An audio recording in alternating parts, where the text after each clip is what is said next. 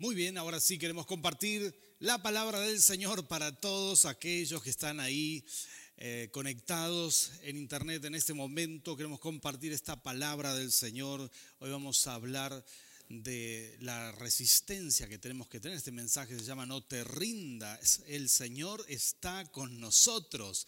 Y muchos de nosotros quizás estamos un poco agotados de esta situación, de la cuarentena, pero también tenemos en perspectiva lo peligroso que es el virus y por esa razón estamos cuidándonos correctamente y entendemos que esta es la manera de hacerlo, pero no deja de ser menor este tema de que nos agobia, nos aflige, hay gente que nos escribe, nos dice, ya no aguantamos más en la casa, otras personas nos están diciendo, estoy muy preocupado por las finanzas, estoy muy, muy preocupado por, por eh, qué será después de todo esto, cómo vamos a levantar el negocio, etcétera. Y nosotros queremos darte aquí una palabra de aliento, una palabra de bendición. Vamos a impartirte en el nombre de Jesús y a través del Espíritu Santo este ánimo de no rendirse, de tomarse de la unción del Señor para enfrentar todo aquello que Dios tiene para nosotros. Por eso queremos compartir esta palabra. Yo les voy a invitar a buscar en sus Biblias, ahí en sus hogares,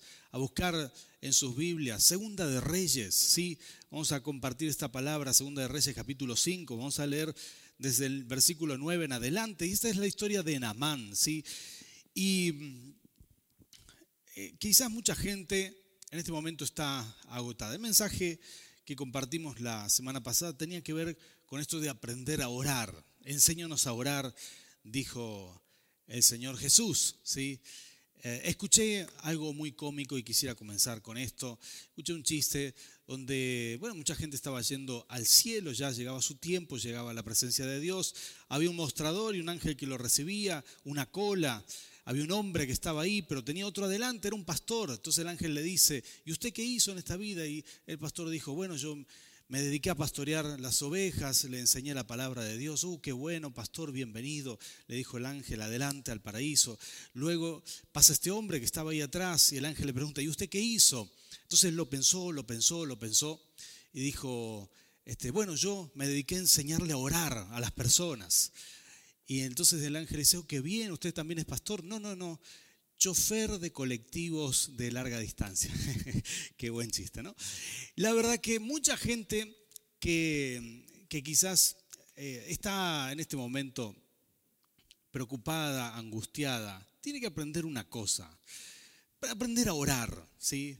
Porque en los momentos de crisis es cuando nos acordamos de Dios. En los momentos de crisis es donde el Hijo de Dios se vuelca de todo corazón, se vuelca de todo corazón a la presencia de Dios. Y en esto nosotros queremos animarte. Porque hay gente que tiene empuje y la pelea, pero no basta con el empuje. También hay que saber descansar. Hay un momento que nuestras fuerzas no dan. Hay un momento donde los problemas son mayores que nuestras posibilidades. Y aquí es donde nosotros tenemos que aprender a confiar en Dios, a respaldarnos.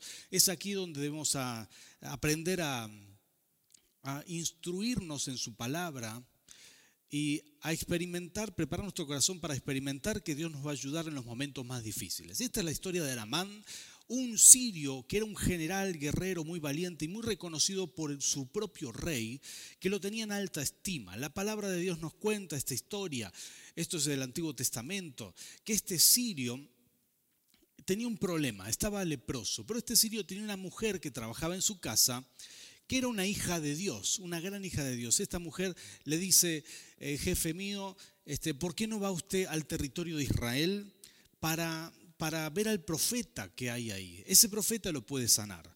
Y yo creo que esta actitud de la mujer que era esclava, en realidad no, no, es que trabajaba para Namán, sino que era una esclava, una joven esclava, esta actitud hizo la diferencia, porque ella se jugó por su amo y le dijo esto, le dijo, vaya usted a ver al profeta. Creo que este es un tiempo donde hay que emular, donde hay que imitar las actitudes sanas que se ven en la Biblia, como la de esta joven, que no sabemos el nombre, no sabemos nada de ella, pero que pudo decirle a esta persona, a Namán, que estaba en desesperación, le pudo decir a tiempo, anda a Israel a buscar un profeta, anda a buscar a ese lugar donde está la palabra de Dios. Yo creo que en este tiempo todos nosotros podemos imitar esto hay gente que vas a encontrar en desesperación. Pueden ser tus jefes, pueden ser esas personas para quienes vos trabajás, pueden ser tus compañeros de trabajo, pueden ser tus vecinos, sea quien sea. Necesita de Dios. Y nosotros que conocemos a Dios sabemos dónde está la fuente de bendición. Por eso es tan importante en este tiempo abrir nuestra boca, dar testimonio, compartir la palabra más que nunca. Pero esta historia cuenta que Namán se fue a Israel, fue a buscar un profeta. Fue a buscar con, cartas de recomendación de su rey para el rey de Israel. El rey de Israel casi se, se rasga las vestiduras, pero ahí aparece en escena Eliseo, el gran profeta Eliseo, quien le dice, venite a mi casa que yo te voy a, dar una palabra de Dios. Y esto dice la palabra, capítulo 5, versículo 9 de Segunda de Reyes, comienza así esta historia. Así que Namán, con sus caballos y sus carros, fue a la casa de Eliseo y se detuvo ante la puerta. Entonces Eliseo envió un mensajero que le dijera, ve, zambúllete siete veces en el río Jordán. Así tu piel sanará y quedarás limpio. Versículo 11 dice, Namán se enfureció y se fue quejándose.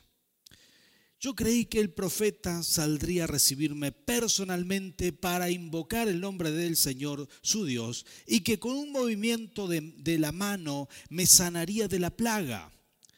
¿Acaso los ríos de Damasco, el Habaná y el Farfar no son mejores que toda el agua de Israel? ¿Acaso no podría zambullirme en ellos y quedar limpio? Furioso dio media vuelta y se marchó. Entonces sus criados se le acercaron para aconsejarle, Señor, si el profeta le hubiera mandado hacer algo complicado, ¿usted no lo habría hecho acaso? Con más razón, si lo único que le dice a usted, a usted es que se zambulla y así quedará limpio. Así que Namán bajó el Jordán y se sumergió siete veces, según se lo había ordenado, el hombre de Dios. Y su piel se volvió como la de un niño y quedó limpio. Me encanta, me encanta, me encanta esta palabra del Señor. Siempre habla a mi vida de una manera distinta y más que nunca en este tiempo en este tiempo de cuarentena, en este tiempo donde estamos, nos sentimos un poco extraños, eh, por todo aquello que estamos viviendo. Yo me doy cuenta de una gran diferencia, la gente que tiene fe reacciona de mejores maneras y la gente que se encuentra perdida en este tiempo entra en desesperación.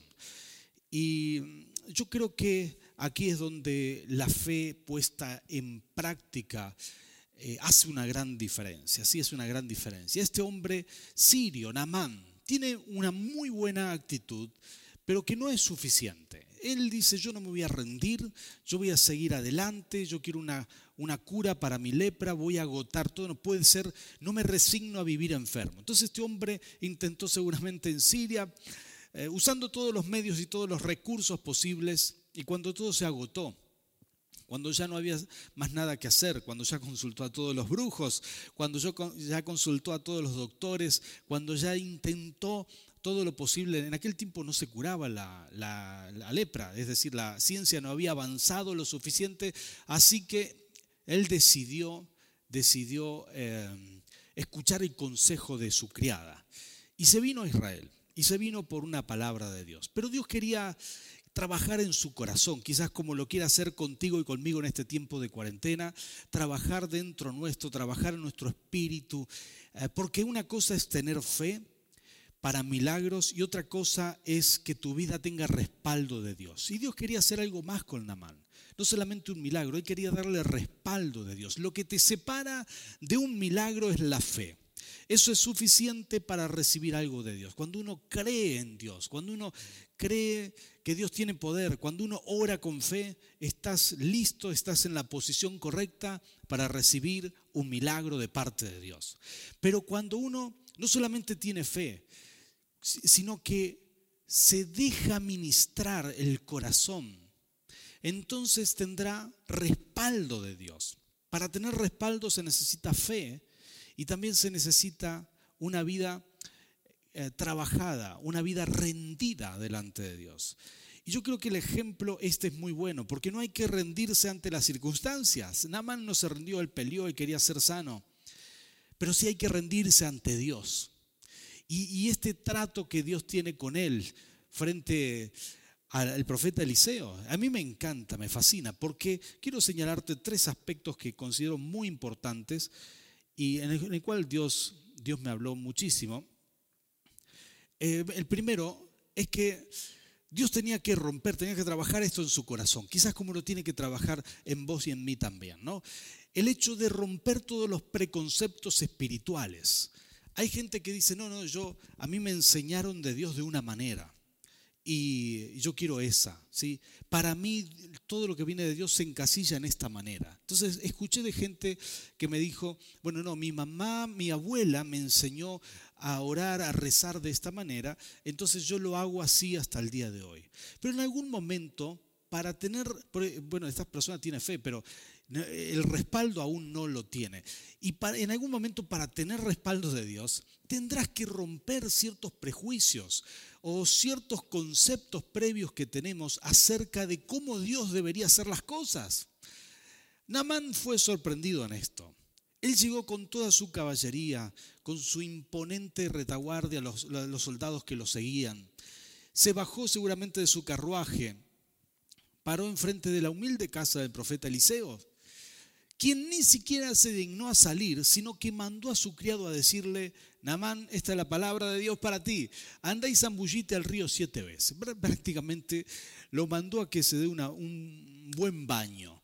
Y esto fue sumamente ofensivo para él. Se, se subió al carro molesto, enojado, muy enojado. Y ahí comenzó el trato de Dios con él.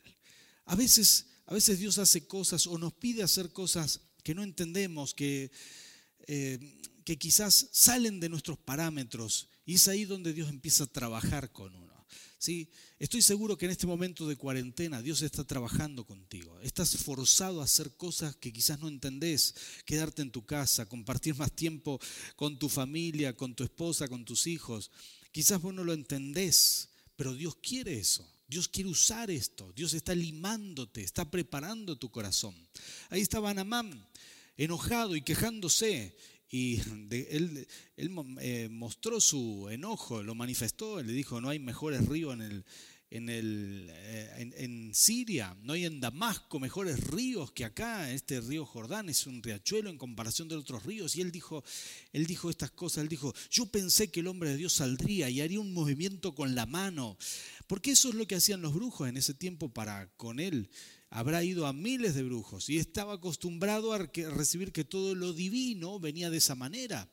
Pero Dios quería romper ese concepto, Dios quería romper ese parámetro y así que lo destrozó cuando el profeta de Dios, seguramente por orden del Señor, no salió afuera, ni siquiera le habló personalmente y le dijo, tenés que ir a hacer esto. Siete veces, siete veces vas a ir a zambullirte, que es un número simbólico, que es un número, es el número perfecto. Lo que Dios estaba trabajando en él era romper esos preconceptos. Yo creo que en este tiempo de cuarentena Dios va a trabajar en tu corazón. Hay una pandemia en el mundo entero y Dios va a trabajar, Dios va a trabajar en tu corazón rompiendo todo preconcepto, todo prejuicio, todo aquello que vos decías, no, Dios tiene que hacer las cosas así de una sola manera. Bueno, se terminó eso. Habrá que abrir el corazón y esperar que Dios haga milagros de la forma que sea, que Él obre de la forma que sea. Conocerás a Dios de otras maneras para la gloria de su nombre.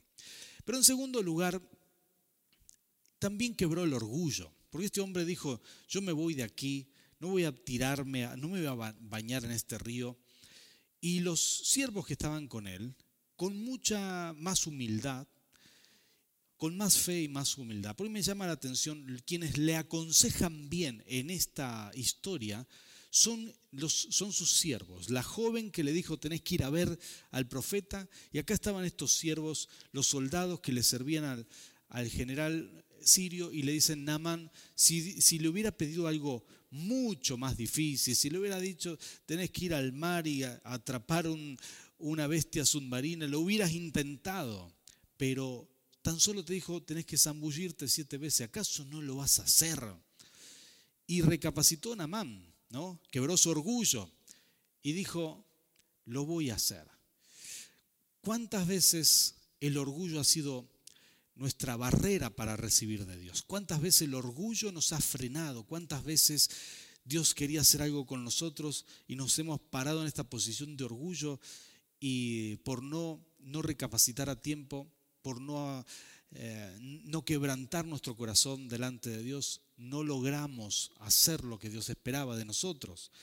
Y aquí la sabiduría de Namán, que logró retener su enojo, controlarlo. Y yo le pido a Dios que en este tiempo Dios ministre en nuestras vidas de esta misma manera. Que aquellas personas que son enojonas, que son fáciles de, de molestarse, que en este tiempo de cuarentena Dios ministre tu corazón y puedas rendirte delante de Dios, que puedas romper ese orgullo, esa dureza, y que salgas de la posición de enojo fácilmente y la posición de orgullo, de soberbia, y que te rindas a Dios. Porque tendrás respaldo de Dios real y conciso recién cuando rindas tu corazón delante del Señor. Si esta palabra es para ti, que en este momento puedas ponerme ahí alguna, algún ok, algún me gusta, que, que puedas hacer algún comentario en la caja de comentarios ahí abajo y que pueda ser ministrado por el Señor. Porque el, Señor me habló esta, esta palabra. Él va a ministrar nuestros corazones. No seremos iguales para aquellos que nos rendimos al Señor, no, seremos iguales cuando termine esta cuarentena. Eh, esto es como el ejemplo de Jeremías. Estamos en las manos del alfarero. Si te dejas trabajar, Dios trabajará contigo. Él hará grandes cosas contigo. Y aquí viene esta tercera y última eh, ministración profunda en la vida de Namán.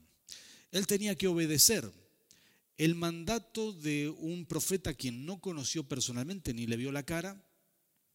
Es que se, un, mandamiento que se lo dieron a través de un, un siervo y se sentía humillado, pero él ya había roto con ese orgullo y decidió obedecer. Y yo me imagino que no habrá sido fácil delante de todos sus soldados algunos estaban pensando, como ya leímos, algunos soldados decían, eh, bueno, te vas a sanar, a menos intentarlo. Quizás otros estaban ahí tan orgullosos como él, diciendo, qué tonto nuestro jefe, tirándose y haciendo caso a esta bobería. Sin embargo, Namán se humilló delante de todos y obedeció, obedeció, obedeció. Siete veces se zambulló. Y ustedes saben cómo es esta historia. Él quedó limpio quedó sano completamente. Pero en la obediencia, no fue en la primera zambullida, no fue en la segunda. Si a la sexta zambullida hubiera dicho esto no va a funcionar y se va, nunca hubiera sido sano. Pero en la obediencia completa es donde Dios trabaja. Y que esta palabra del Señor la puedas, la puedas tomar, la puedas eh, eh, aplicar a tu vida en este momento, porque Dios quiere obediencia completa de nosotros. Lo que te separa de un milagro es la fe. Cuando tengas la fe, estás listo para recibir de Dios. Pero lo que te separa del respaldo divino es la administración profunda, al menos están en esas tres áreas. En, en, la, en los conceptos equivocados, en el orgullo y en la obediencia. Dios respalda a los obedientes. Dios respalda a los que se humillan y a los que obedecen.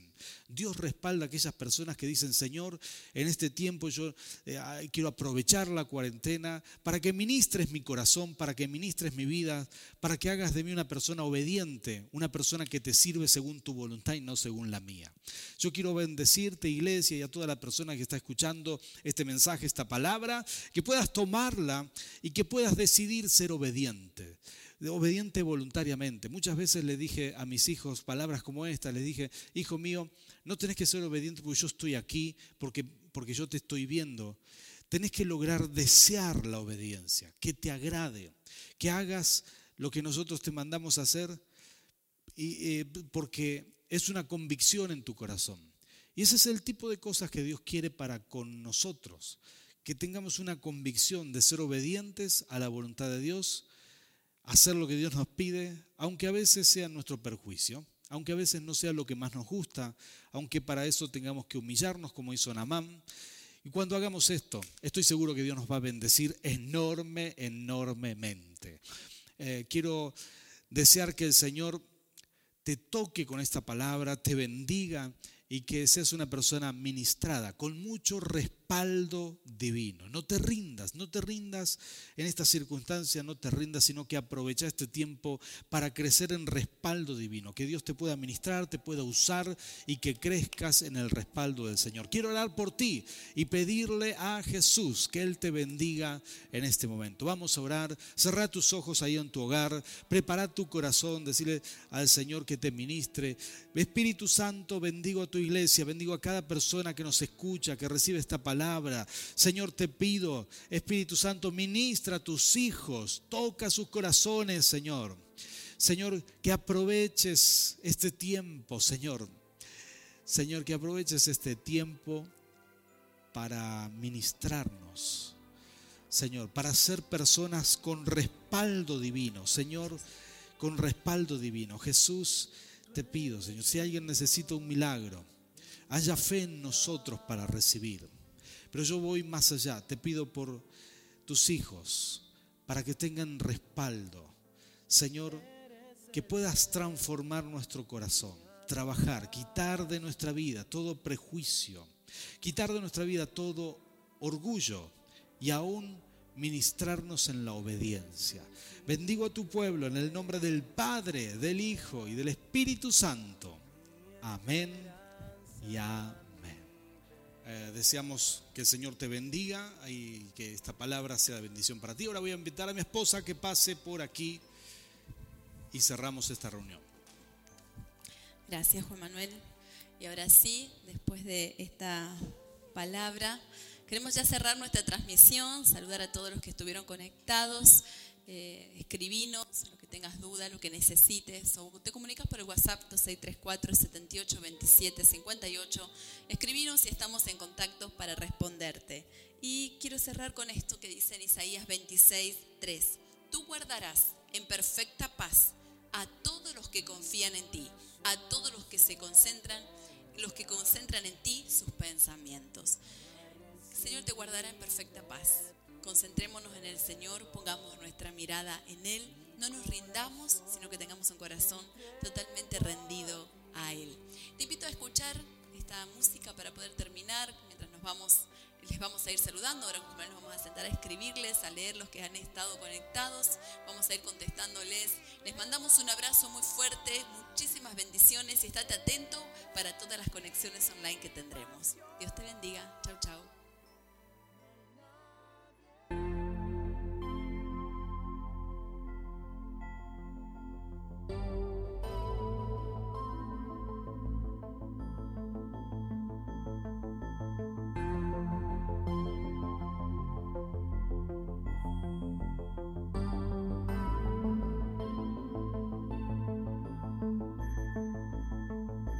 Dios, de amor, mi corazón comenzó a latir cuando pronunciaste mi nombre.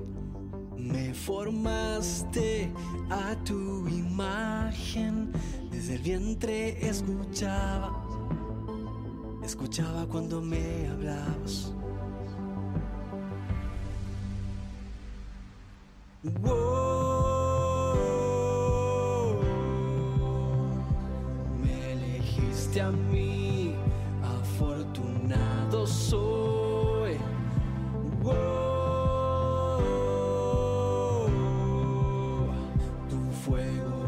Fuego arde en mí, me